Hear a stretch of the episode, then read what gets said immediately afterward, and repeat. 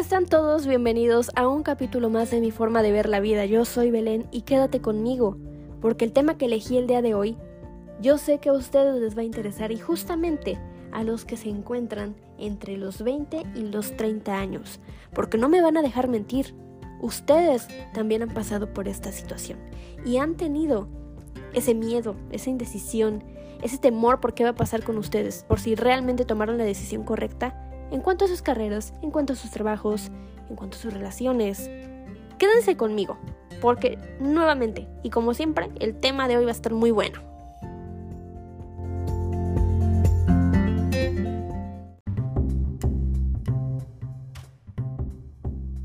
Y sí, les voy a hablar acerca de la crisis de los 20. La crisis, como bien la conocen, del cuarto de vida. Y ustedes me van a preguntar, Belén, ¿de dónde te sacaste eso? Pero es que eso sí existe, si quieren pueden buscarlo. Ahora, esta es una etapa que obviamente, como lo acabo de mencionar, afecta a los jóvenes de 20 y 30 años y suele ocurrir cuando acabas de finalizar los estudios universitarios y cuando nos tenemos que enfrentar realmente ya a la vida laboral, a la vida de adulto. Porque tu vida de adolescente ya sabes lo que te espera. Es decir, ya sabes cómo respaldarte porque tienes a mamá y a papá. Ya conoces al derecho y al revés tu papel como hijo. ¿Qué es ir a la escuela, ayudar en la casa, salir con tus amigos? Pero ¿qué pasa cuando esto se termina? ¿Qué pasa cuando te titulas y comienzas a buscar trabajo? A ver, en lo personal yo les voy a decir una cosa. Yo tuve que estudiar y trabajar al mismo tiempo, porque pues ya era un poco complicado que me pudieran continuar pagando mis estudios. Y sí, les voy a decir, yo tenía muchísima pena. Yo era una persona muy introvertida. Todavía lo soy, me considero introvertida. Pero imagínate en ese punto que tenía que 17 años. O sea, era demasiado cohibida y no sabía ni siquiera cómo dar, saludar al, al que iba a ser mi jefe. Pero bueno, ¿a qué voy con esto? Que todo se aprende. Ahora, para continuar, quiero decirte, es difícil, como te mencionaba, saber cuál va a ser tu rol de jefe empleado, cómo actuar frente a esta a esta situación porque luego pues no sabemos cómo tratarlo, no sabemos cómo dirigirnos, no sabemos cuáles son nuestras responsabilidades, nuestros derechos. Es muy sencillo que cuando estamos jóvenes nos dejemos mangonear por el jefe porque creemos que él tiene la absoluta razón en todo. Pero ya cuando vas agarrando más experiencia, te das cuenta que no es así, que tú también tienes, lo vuelvo a recalcar, tus derechos. Ahora también puedes no saber cómo relacionarte con tus compañeros de trabajo, porque va a haber algunos que ya tengan más tiempo y por ende más experiencia. Y pues te vas a sentir bien pendejo de estar ahí preguntándole, como que tratando de hacer la plática, ¿no? Y más si eres demasiado joven. Incluso llegas a pensar que lo que estudiaste fue la peor equivocación que pudiste haber tomado. Y sí, yo también lo pensé y me da me daba miedo, me daba inseguridad, decía, no, pues ya eché a perder tres años de mi vida estudiando en algo que pues no, no era lo mío. Ahora, te voy a decir una cosa. Lo elegiste por algo, pero también puedes cambiar de decisión porque en el transcurso pudiste haber descubierto otras actividades que te agraden y tampoco está mal. Ahora, todo lo que te acabo de comentar, toda esta indecisión, todo este miedo, toda esta crisis, como bien lo dije al principio, es completamente normal. Es completamente normal, no te espantes, no tengas miedo de lo que te va a deparar el futuro, porque aunque no lo sabemos y aunque te encuentres ahorita así en ese estado de que qué chingados voy a hacer, créeme que es un aprendizaje que puedes sacarle jugo a esta situación. Habrá algunos que todavía se queden como que en el camino de que, ay, no puedo hacer nada con mi vida, pero puedes sacarle provecho, puedes descubrir de lo que eres capaz. Bueno, déjame decirte, pensar que vas a llegar a trabajar en, el gremio en el que tú estudiaste, pensar si las condiciones van a ser buenas, si tendrás un buen salario, si tendrás buenas prestaciones, si te darán contrato solo por unos meses o definitivo, y si ese empleo te podrá ayudar a independizarte, son algunas de las dudas que se te pueden presentar cuando tú elijas tu primer empleo. Y sí, a lo mejor el primer empleo no va a ser el ideal, porque apenas estás conociéndote y abriéndote campo en el mundo profesional. Pero ahí, como te digo, puedes agarrar experiencia para saber qué sí me gusta, qué no me gusta, qué me beneficia, qué no me beneficia tanto. Yo te voy a comentar una cosa. En mi trabajo anterior, no, no el anterior, uno antes de este, yo tenía prestaciones, tenía un salario en base más este, incentivos y en el anterior no tenía beneficios, ni siquiera tenía un, seguro como tal. Entonces ahí ya vas agarrando como que, ah, este sí me convenía, este no tanto. Pero en el anterior no tenía tantas horas de trabajo como en el otro. Es decir, se compensaba uno con otro. Y también vas agarrando esa seguridad en ti para poder relacionarte con las demás personas. Así que no todo es perdido, no todo está perdido. Sí puedes aprovecharle, sí puedes sacarle jugo, como te decía. ¿Sabes qué me quedé pensando también cuando estaba haciendo esto? Cuando estaba escribiéndolo. Que también nos pega mucho el efecto de las redes sociales que tiene en nosotros. Te voy a decir por qué. En las redes sociales siempre llegamos a compararnos con los demás. Siempre vemos el estilo de vida de ellos, donde son risas, amor, viajes, dinero, todo muy padre. Y es obvio, porque esa es la finalidad, por ejemplo, de Instagram. Que subas todo lo padre, que sea atractivo visualmente para las demás personas. ¿Para qué? Para que te sigan. Y no vas a exponer, obviamente, nuestros pensamientos y emociones negativas. Porque ¿quién quiere ver eso? Dime, ¿cómo va a ser atractivo verte enojado, verte llorando, verte eh, eh, frustrado, estresado? No vas a subir eso a las redes sociales, obviamente. ¿Por qué? Porque no te va a conseguir vistas, no te va a conseguir follows. Es obvio. Pero es completamente normal. Y también tenemos ese miedo de vernos vulnerables. Nadie quiere verse así. ¿Por qué? Porque lo asociamos con un problema que tenemos nosotros. Cuando no es verdad. El ser vulnerable y el tener pensamientos negativos es normal porque somos personas, somos humanos. Todos en algún momento lo presentamos. Las redes sociales son un punto muy importante porque nos dividen de nuestra realidad. Y es difícil, sí, pero conforme vas creciendo y vas agarrando tu propio criterio, te das cuenta que no todo en las redes sociales es verdad. Y eso lo vas a entender, lo vas a aprender y va a hacer que no le des tanta importancia. Pero ahorita que nos encontramos justamente en esta edad, ya sabes que nos queremos parecer a todos, nos queremos comparar, queremos esto, queremos aquello, queremos vernos bien y sentirnos bien conforme a lo que nos están dictando los demás, porque sentimos que, uff, si tengo esto, ya pertenezco aquí.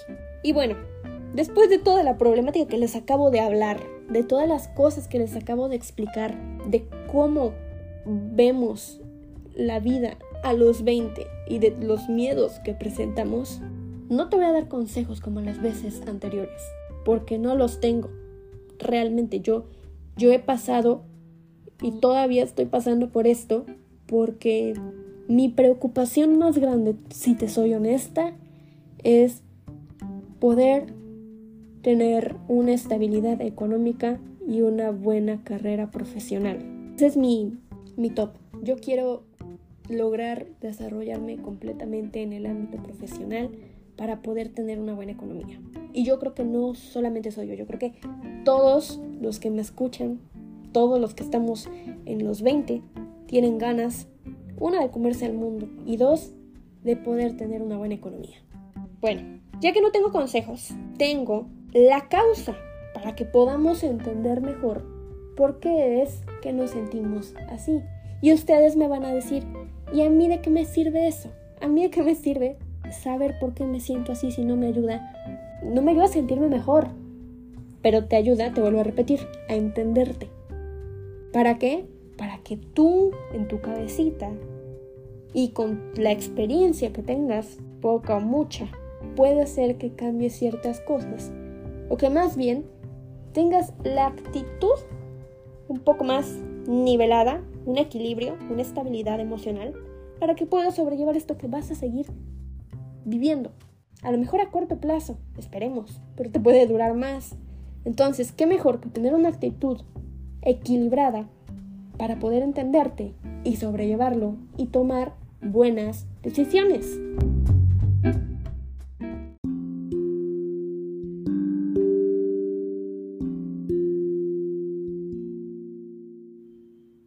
Y bueno, ahora sí adentrándonos un poco más a detalle sobre lo que te decía hace un momentito, te voy a explicar cómo nos afecta a nivel biológico, emoción, profesional y social la crisis de los 20. Primero, biológico. Las capacidades cognitivas alcanzan su máximo grado de madurez. Ahora, esto no me lo saqué de la manga, les quiero decir, me lo encontré en Familia Mente Psico, lo pueden buscar, lo pueden investigar para que vean más o menos de qué se trata también. Entonces, las capacidades cognitivas, como les comentaba hace, hace un momento, alcanzan su máximo grado de madurez, como son las funciones ejecutivas. La empatía, la regulación emocional, incrementa la responsabilidad, la capacidad de prever y organizar, así como el rendimiento, la resolución de problemas, la capacidad de crítica y la comprensión.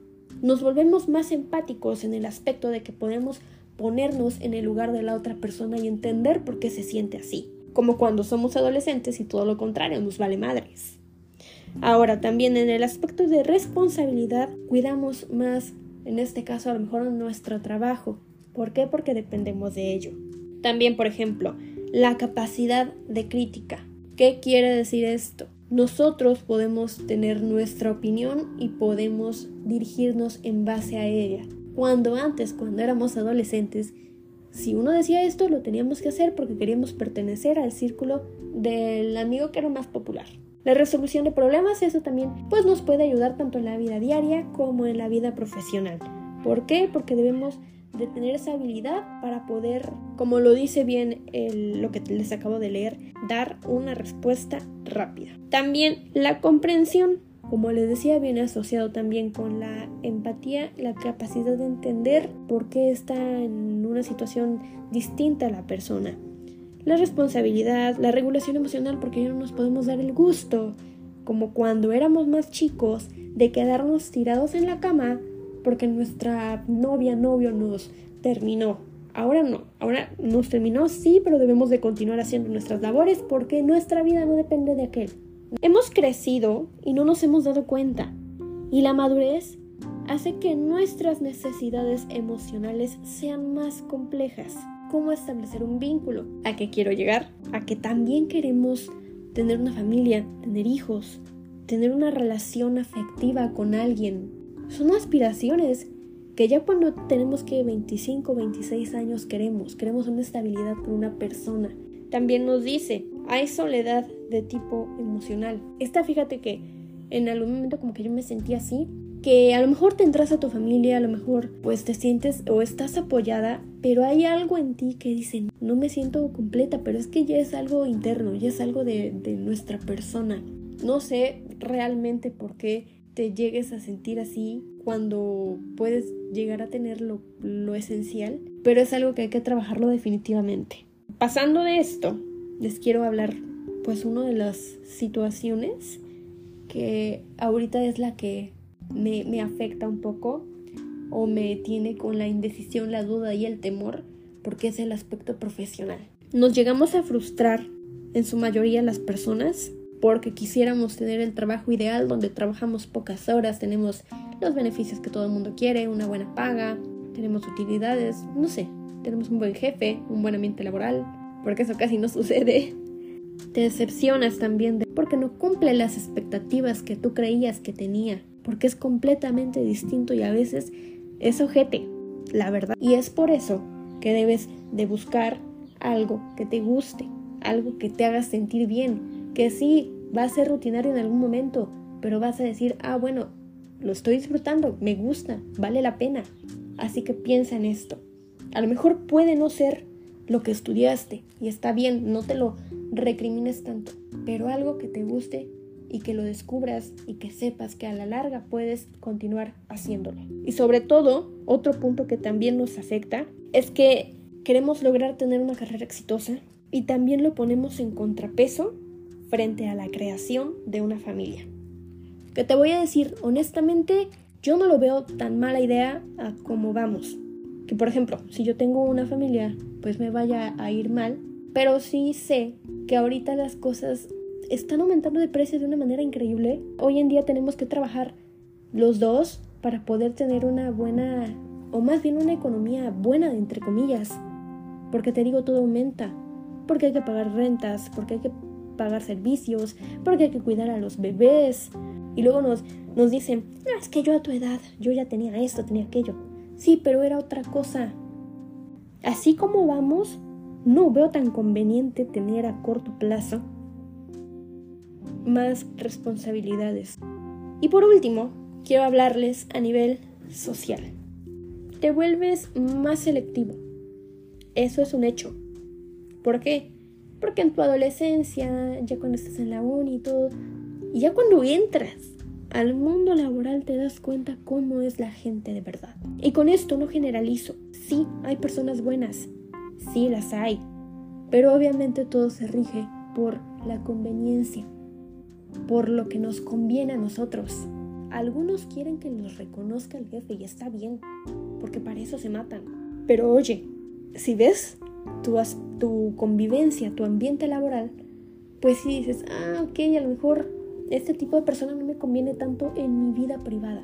Tengo que lidiar con él, pero no me conviene tanto y no es una persona que yo quiera tener en mi círculo. te alejas también de tus amigos porque ya no compaginan. Y puede pasar, a lo mejor tu amigo de la secundaria, de la primaria, con quien tenías muy buena relación, y ahorita ya casi no se llevan que puede ser por falta de tiempo, porque el, el amigo ya tiene sus responsabilidades, porque no lo deja salir su mujer, no lo sé. Pero ya no compaginan. Pueden cambiar de ideas, pueden tener otros valores, pueden tener otras expectativas, pueden ver la vida de diferente forma. Y está bien. No tienes que aferrarte tampoco a una amistad. Y más y más si ya no tienen nada en común. Y es bueno también darte cuenta quién es realmente tu círculo, con quién te quedes, con quién te apoye. En esos momentos donde tú dices, ah, sí me las vi apretadas, ese es tu círculo y valóralo. Y también trata de invertir el tiempo porque las relaciones sociales son buenas. Son buenas para distraerte de tu rutina. Y esto te lo digo porque sí sucede. También obviamente no llegues al, extremo de que, ay, me voy de peda todos los fines, no. Si te gusta, adelante pero a nivel economía, a nivel salud, no creo que sea tan favorable. Ya después que te acabo de explicar cómo funciona esto en tu mente, en tu estilo de vida, te quiero decir una cosa. Creo que tener este tipo de crisis es un arma de dos filos. O te motiva a echarle ganas, o te da un bajón tremendo. Y es lo que no queremos, que nos dé un bajón. No queremos quedarnos en el círculo del conformismo porque te dio miedo hacer algo. Porque, y tengo la confianza porque sé que no siempre nos tiene que ir mal. Porque sé que nuestros deseos y aspiraciones es bueno tenerlas porque te ayudan a crecer.